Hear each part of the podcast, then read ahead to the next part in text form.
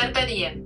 Bienvenidos al podcast de Arquitectura Financiera PyME con lo mejor de las noticias sobre finanzas y negocios de la semana número 3 de este 2022. Iniciamos con nuestra frase de la semana. Mientras más grande sea tu meta, mayor será el sabor de la victoria, del videojuego God of War. Antes de comentar las noticias más relevantes de la semana pasada, platiquemos de negocios. Este año 2022, algunas personas se verán en la necesidad de emprender o tengan planes de hacerlo. Así que antes de crear una estrategia de negocios, deberán comenzar por plasmar la visión y misión de su emprendimiento. Por eso, hoy les traemos algunas preguntas que les pueden ayudar a definirlas y no sea un copy and paste de su mismo sector. Primero, aprendamos a diferenciar la misión y visión de tu proyecto. La misión es corta y precisa deberá ser original, inspiradora y dirigirse a tu mercado. La visión deberá ser clara, realista y proyectada hacia el futuro. Es muy importante que ambas digan qué significa tu empresa para los clientes, empleados, proveedores y tu comunidad. Debes tener claro cuál es tu nicho y estudiar los de tu competencia para impulsar tu creatividad. Ahora respondamos estas 10 preguntas con la ayuda de nuestras asistentes virtuales. ¿Por qué estás en este negocio? ¿Qué quieres hacer por ti mismo, por tu familia y clientes? Piensa sobre la chispa que provocó tu decisión de comenzar.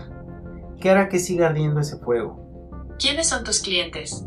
¿Qué puedes hacer por ellos que enriquezca sus vidas y contribuya a su éxito ahora y en un futuro? ¿Qué imagen de tu negocio quieres transmitir? La gente a fuerzas percibe algo de tu empresa.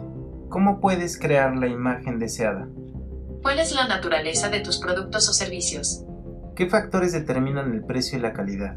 Identifica cómo se relacionan a las razones de la existencia de tu negocio. ¿Cómo puede cambiar esto con el tiempo? ¿Qué nivel de servicio vas a dar? La mayoría de las empresas creen que ofrecen el mejor servicio disponible, pero ¿tus clientes están de acuerdo? Define qué es lo que hace que tu empresa dé la mejor atención al cliente. ¿Qué roles van a tener tus empleados y tú? Los capitanes sabios desarrollan un estilo de liderazgo que organiza, reta y reconoce a los trabajadores. ¿Qué tipo de relación vas a tener con los empleados? Todo negocio tiene una sociedad con sus proveedores. Cuando tú tienes éxito, ellos también lo tienen. ¿En qué te diferencias de la competencia? Muchos emprendedores olvidan que persiguen lo mismo que su competencia. ¿Qué haces tú mejor, más barato o más rápido que la competencia? ¿Cómo puedes usar la debilidad del competidor como tu ventaja? ¿Cómo usarás la tecnología, capital, procesos y servicios para alcanzar tus metas? Una descripción de tu estrategia te dará la energía necesaria para que sigas enfocado en tus metas. ¿Qué filosofías ocultas o valores guiaron las respuestas anteriores? Aunque seas el único propietario, ayuda mucho pedir ideas para tu misión a otras personas que tengan experiencia emprendiendo. Queremos que comiences inteligentemente. Iniciemos con la sección de noticias más relevantes de la semana 3 del 2022. Sin duda la noticia fue Citibanamex, y vaya que lo sabemos porque la mayoría de los comunicadores de finanzas aplicaron la operación Sopilote. Bueno, tampoco pensamos quedarnos atrás, pero me gustaría iniciar con una analogía. En la plataforma Netflix hay una serie llamada House of Cards, en donde Frank Underwood, el cual está tratando de avanzar con una propuesta de reforma educativa, y al verse con tantos impedimentos dice, ¿Ustedes han tratado de parar un huevo? Sería imposible. Lo mejor es usar la situación y avanzar.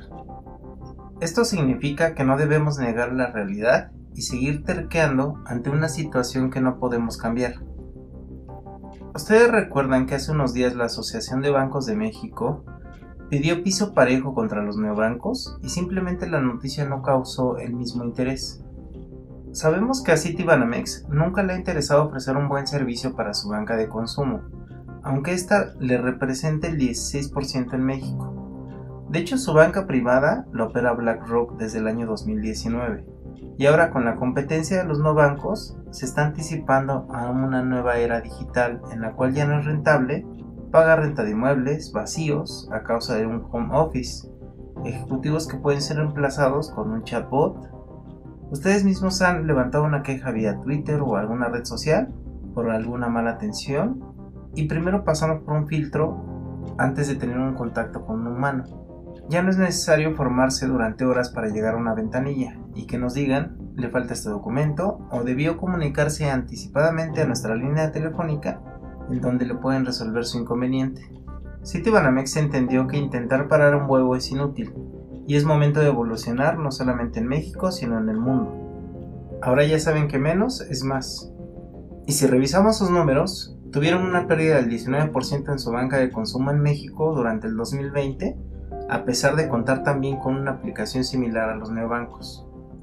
¿A quiénes afecta? ¿Puedo hablar con algo de experiencia sobre esto? Y sé lo que ocurre cuando un banco se fusiona. Pérdida de empleos, cierre de sucursales que se encuentran cerca de alguna otra sucursal del banco con el que se fusiona. ¿Quién sale beneficiado de esta operación? En primer lugar a los usuarios porque el servicio debe mejorar. Y posiblemente a Ricardo Salinas Pliego o a Slim porque pueden usar estas sucursales con el mismo formato de sus bancos actuales. ¿Quiénes son los ganadores de esta operación? Citibanamex es una entidad regulada y debe pagar impuestos por esta operación, así que las utilidades deben ser muy buenas para la Secretaría de Hacienda y Crédito Público.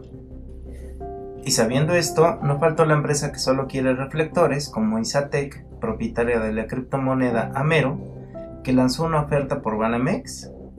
O bueno, a menos que solo la Secretaría de Hacienda y Crédito Público tenga un wallet de cripto y no acepte pagar impuestos con criptos, sería viable esta opción.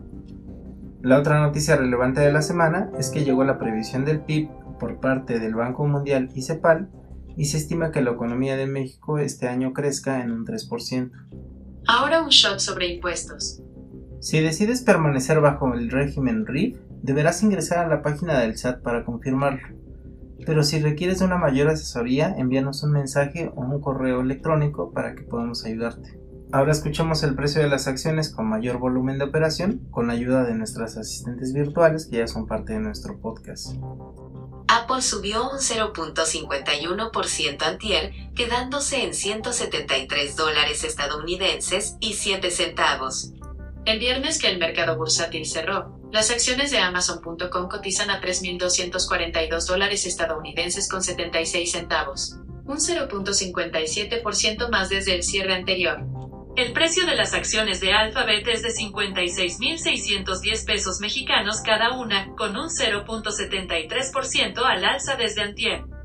Eso fue todo por esta semana y me gustaría recordarles que podemos darles acceso a los mercados bursátiles globales por medio de una plataforma galardonada con la regulación de la FCA para que su inversión obtenga mejores rendimientos de hasta un 30% con apertura de cuenta en Londres.